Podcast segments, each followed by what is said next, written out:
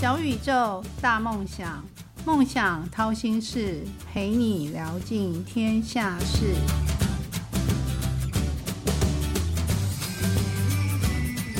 欢迎来到梦想掏心事，小宇宙，小小问大大，我是主持人王小小。诗人济慈说：“一个人随着年龄的增长，梦想便不再轻盈。他开始用双手去掂量生活，而更看重的果实，而非花朵。梦想真的离我们越来越远吗？”嗯，王小小很多问号。哼。然后，但是在月亮出现的地方，星星就会暗淡。今天小小邀请的这位像月亮一位的大大，是一位作家，更是一位诗人，也是小小的偶像。他出版了很多本著作，那曾经得过一个长篇剧本的一个首奖。然后，而且他开过两届英文咖啡馆，这是小小很佩服他的地方。那今天这位大大就是呃龙青，那我们欢迎龙青来跟大家打声招呼。小小好，大家好，嗯，我是龙青，嗯，你们要自我介绍一下，虽然你已经很有名了。哦，没有，那我那我是我是龙青女星，开过两间英文咖啡馆，那我的咖啡馆可能比我本人有名。那一间是在新店的七号咖啡，一间是在温州街的榆木人文咖啡，但是现在都已经是经营不善，所以收业了。因为诗人觉得疲惫了，所以就暂时歇业了。搞不好有一天再陷害他开一次咖啡馆。哦，千万不要是吗？千万不要！如果你恨一位女诗人或者女作家，你就怂恿他去开开店，因为当文学。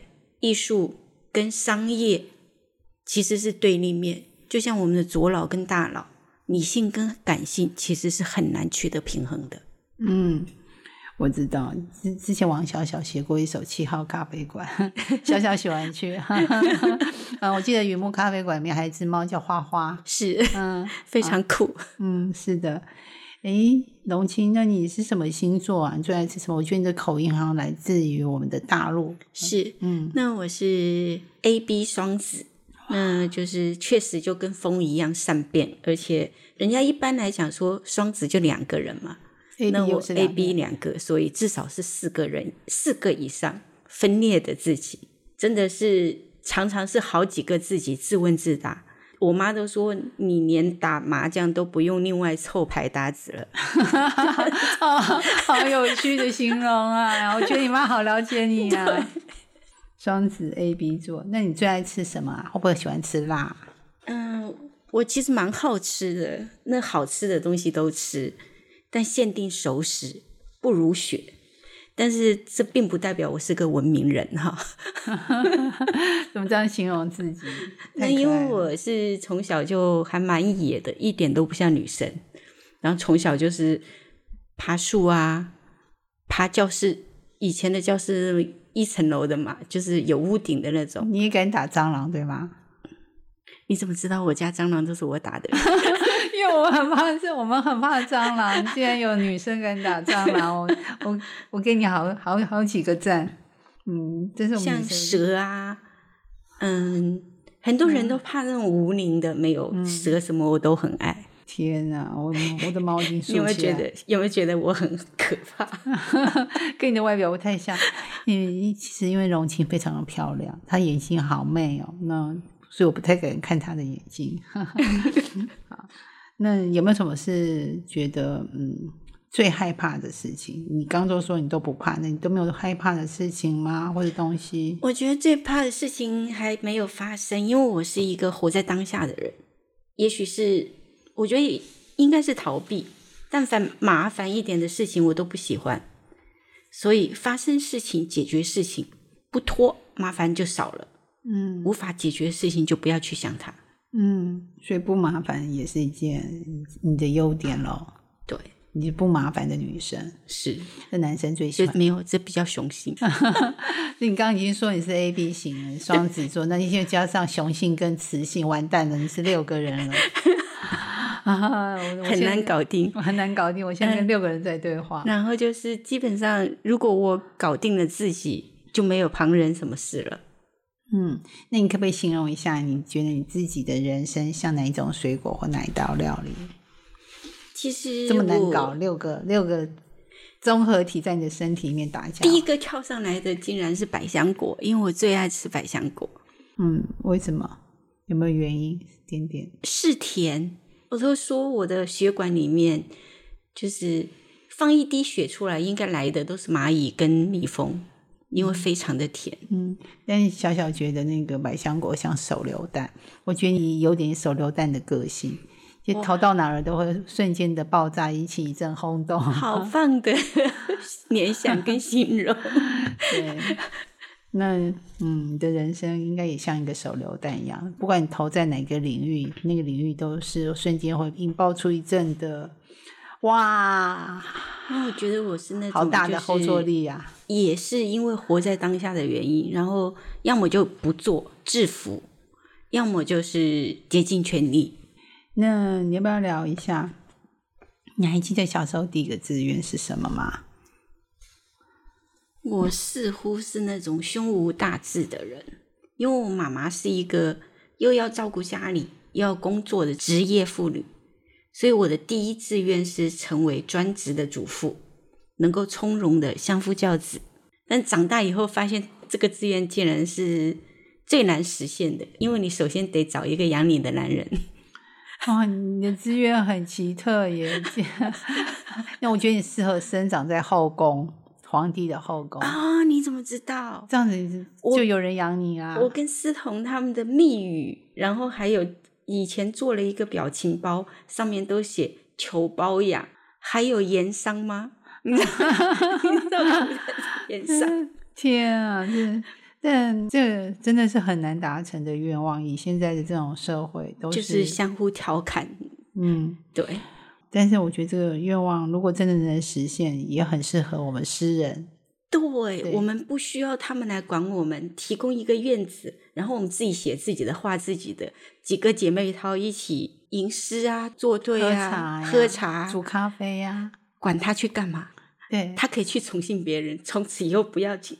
只要给我们钱就好了，我们专心当后宫就好了。对，绝对不争宠，绝对不争宠的后宫，千万不要进我们的院子。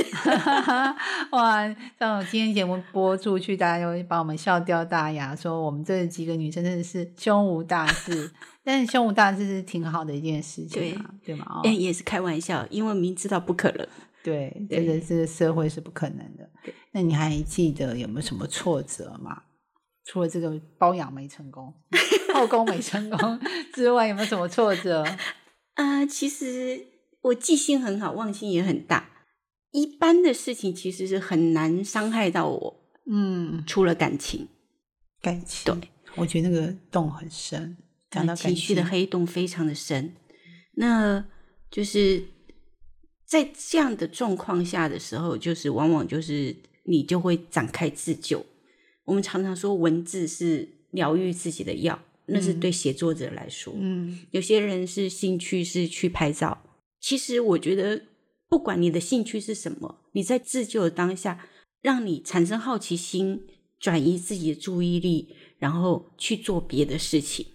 嗯，这是自救的第一个步骤。嗯，对转移注意力，我先学起来。我需要我我我常常需要自救，因为我在很重的那个。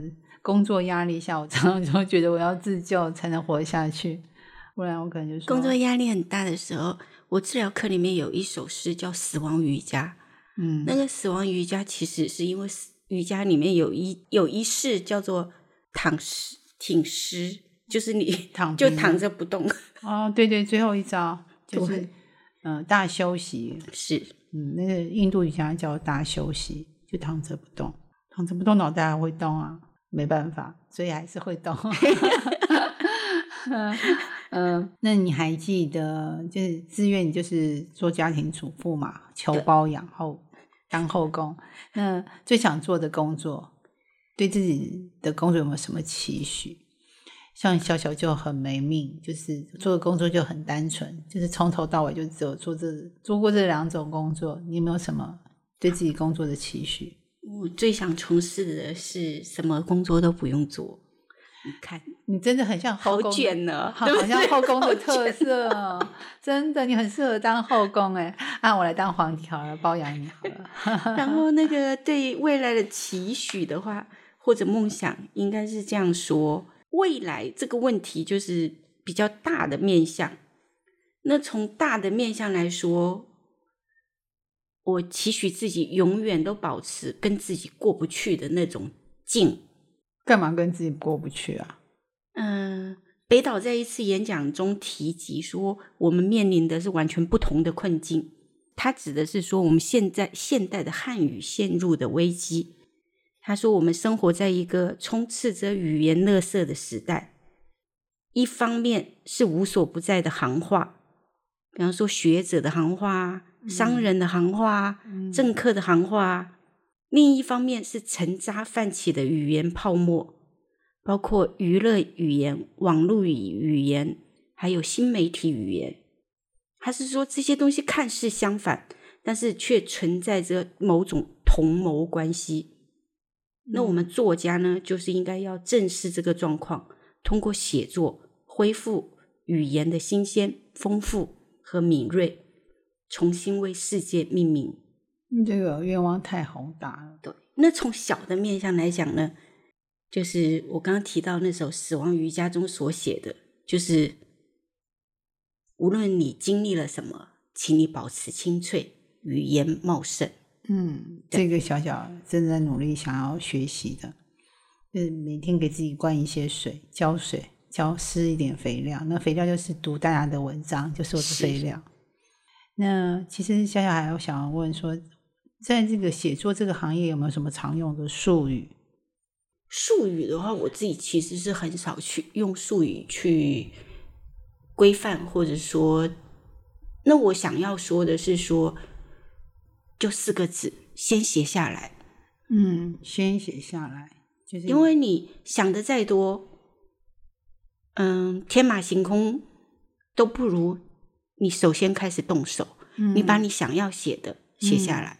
因为我们碰到很多人，他阅读了很多的东西，但他永远都突破不了下手写这一关，所以永远都是一个眼高手低的人。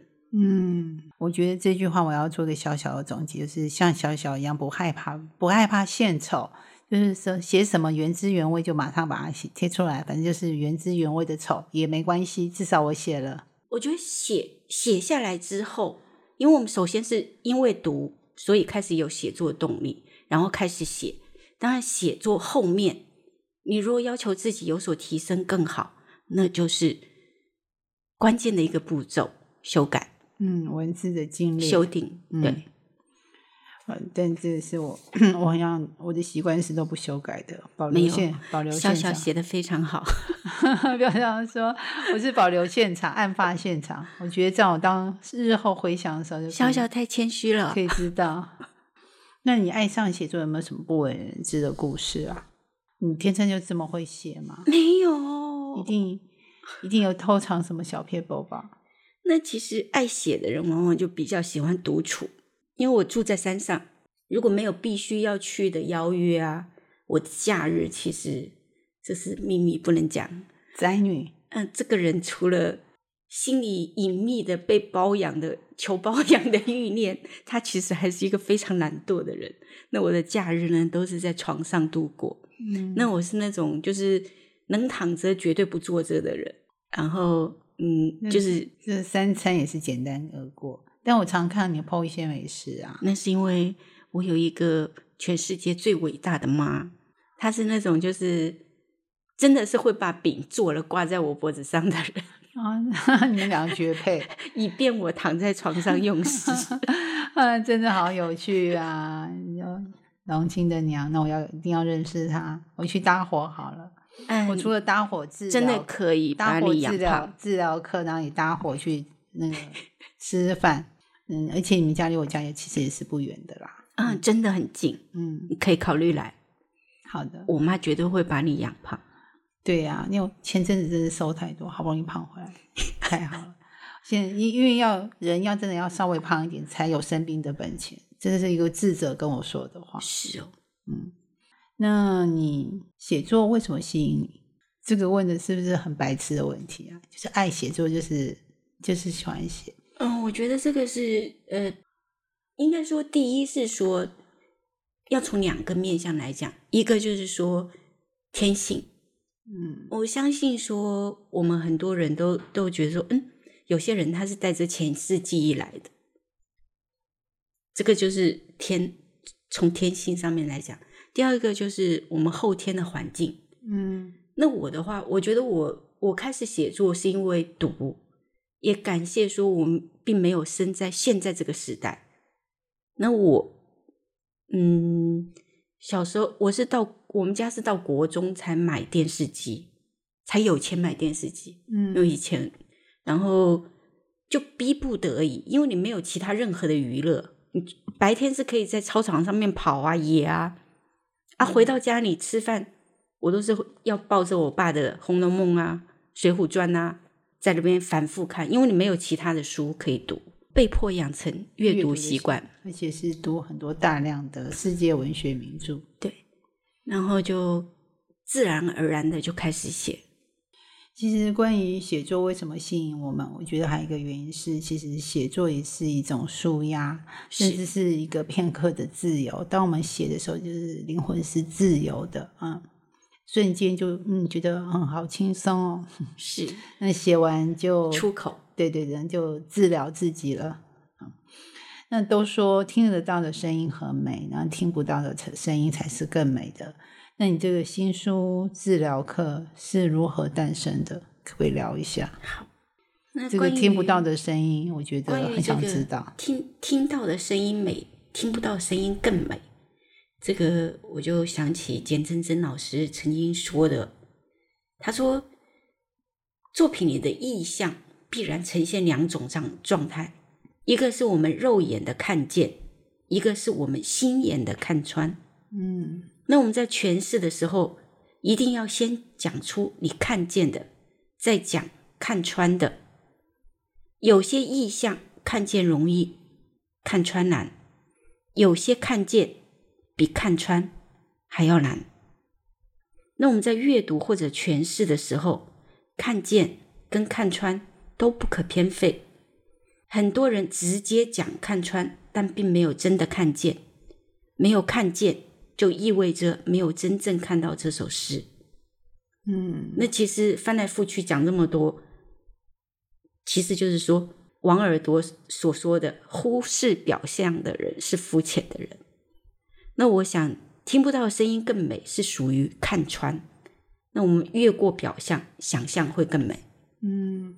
那我的其实有时候是另外一种是哲思，就是你在看见给你一种哲思，在看穿又另外一种哲哲思。但你在看穿之后，你又反过回来自省的时候，又有另外一种哲思产生。哇，真的是你你这个解读就是非常的棒。对，就嗯，我刚跟你学的啦，没有，你这完全举一反十了。对，但我觉得嗯，所以你就有新书这个治疗课的产生了。是，嗯。那治疗课的诞生，应该是说在二零二零年，我把前面十年的作品结集了长短短诗集《白鹭》，然后还有呃比较厚重一点的《风铃渡》。那当我出完这两本之后，一年出了两本嘛，那我以为我从此以后就不会再有诗集了，就觉得哦。十年心血已经复制，十年磨剑已经成功的复制了。对，然后我的长剑已出鞘，然后白露是我的绣花针。嗯，对，就是风铃渡又出了另一本，是长剑。嗯，剑搭配暗器，都已经通通给人家看了。我人生后段应该是无私了。嗯，就觉得自己可以收山了。那没想到，那当时就是。嗯，就是你采访过了云墨，嗯，他们有一个师生制，嗯，他是在网络上推广推广写字、有声书、朗读，就是推广作诗的推广的社群。那当时呢，就是他们社群玩了一个游戏，就是大家来静诗，就是你可以选一个人搭档，然后每天写诗。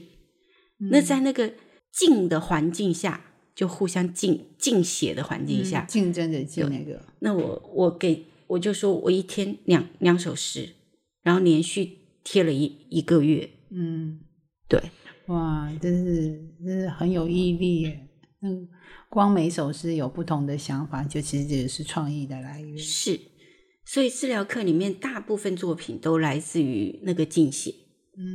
嗯，所以有竞才有竞争，就是之后才会有进步。进跟进是一样，人一定要保持一个好奇心，你才不会老。然后还有就是说，你永远都要记住，动手写下来。嗯哼，好。你要不要为我们的小小的听众，嗯，读一首你自己写的诗？就是这本治疗课里面的一首诗。我想听听你读诗，好，观众也想听。那我就读我的这首《猫头鹰》。猫头鹰，树影扼住喉咙的时候，初春的深山。在夜里发出沙哑的叫喊，天更黑了。窗台上去年种下的茉莉枝叶新绿，叫声的沙哑深化了这绿色。我不能变换窗口，更不能。随他的叫喊翻山越岭，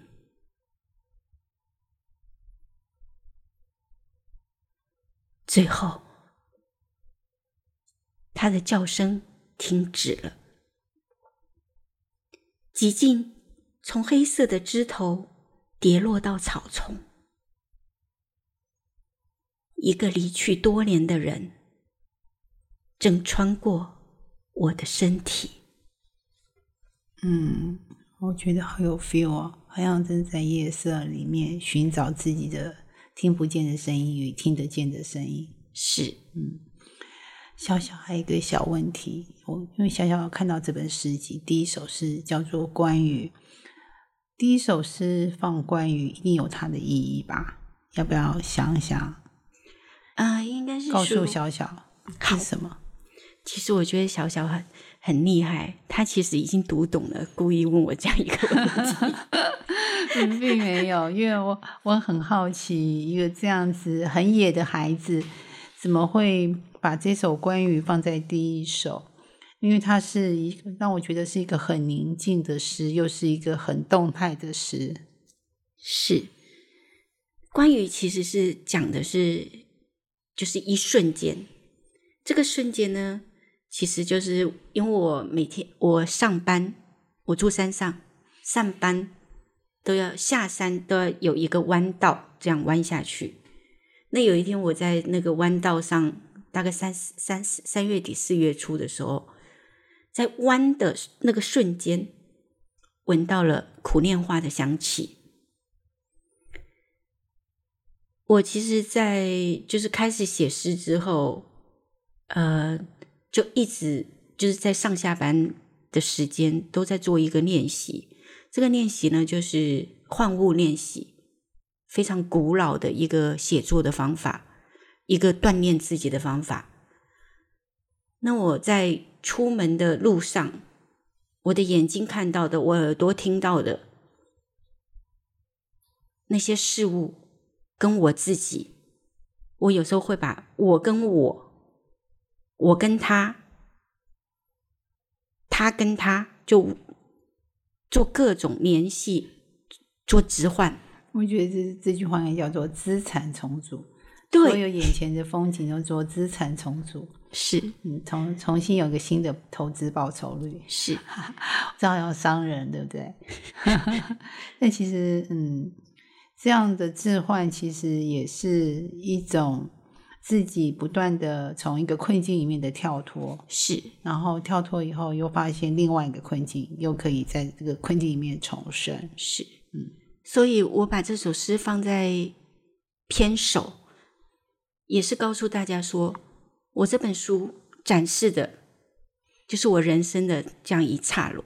嗯，在佛佛佛的说法里面，就是说，我们的一秒钟其实有千万头刹那在奔跑，就是千万次的念头，叫念头。对，嗯。那在奔跑，其实小小蛮推荐第一首诗，听众们一定要去读。我觉得它前面都是很平淡的风景，就是就是我们生活如常所见的事物。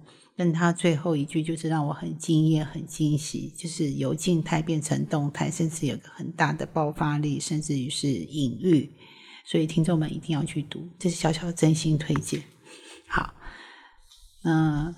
现在小小在问他另外一个内信息，就是 你开过两家咖啡馆，这样对你来说，嗯，是不是跟写作是不是有关系？这两家咖啡馆是因为写作的关系才开吗？还是有什么其他原因？刚刚你在开头说过要害一个人，要害一个人就让他去开咖啡馆，是什么原因啊？应该是说，也以我这么懒的一个人。然后就是是绝对不可能有动力去开咖啡馆的，嗯，开咖啡馆就是这个算是一段往事，而且是伤心的往事。然后就是因为我的前男友，他他的愿望是要开一间咖啡馆，因为我想说这应该是所有的文青心里潜藏的梦，就是在一间咖啡馆里面，淡淡的咖啡香，然后我们在那里读书。呃，写字，但是我要告诉你们，我失败的经历告诉了我，我们文学老的人千万不要去做商业的事情，不擅长的事，等着你的就是失败，然后还有痛苦，是，所以要害一个人就让他去开咖啡馆，特别是文要害一个文青，是，但是我从另外一个方面来想说，也就是说。虽然是让你让你失去了灵气，就是因为体力活，嗯，然后还有一些商业的计算、一些计较，嗯，得失、金钱的得失，还有计较，真的会让一个写作者丧失灵气。但是经过沉潜之后，经失败还是成功成功的母亲，嗯，因为你在丧失灵气的同时，其实你已经扎根地底。就是接地气，对，有接地气，然后养分，你的你的文字就更有有深度，它经过了磨练，嗯哼，对，所以其实两间咖啡馆都帮你入住了不少的养分，是，虽然是痛苦的一个曾经，但是痛苦其实转换就变成养分，对，好，嗯，如果有晚辈。或者是说，像小小这样不太会写的人，想要写诗、写散文或写剧本，要怎么样着手呢？有没有一个简单的办法？除了一就是写下来，好，一就是读，嗯，就是你要呃广泛阅读、深度阅读，嗯哼。然后二是写，你首先要把你的读转化为写。三就是修正。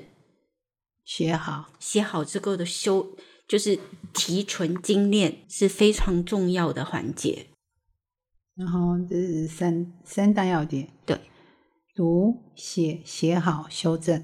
好，那剧本呢？剧本更困难一点吧？剧本的话，它就是其实诗跟散文，它就有一点，就是说我们想写，就自然而然就你就写了，会有一个就是有灵光乍现，然后就是。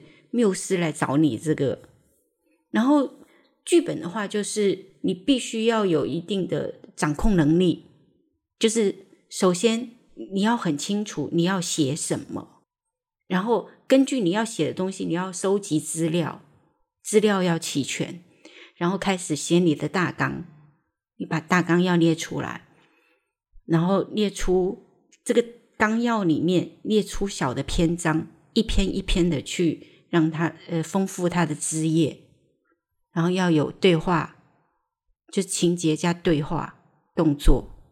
嗯嗯，听起来好像树状图。是，就是一个树干发展出小树枝，然后再细树枝，是慢慢的要有一个架构啦。对，嗯，哦，那嗯，好吧，那小小来慢慢练习好了。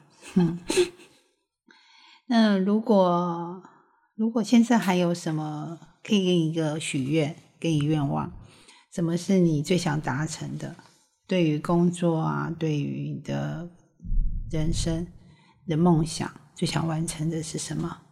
最想完成的事情，嗯，不敢说太远，就是目前现阶段在着手的，就是因为我治疗课出来之后，啊，当然我又同样的感受到说，这一定是我最后一本 诗集，嗯，因为我觉得它已经是我最成熟的诗，我可能无法跨过了。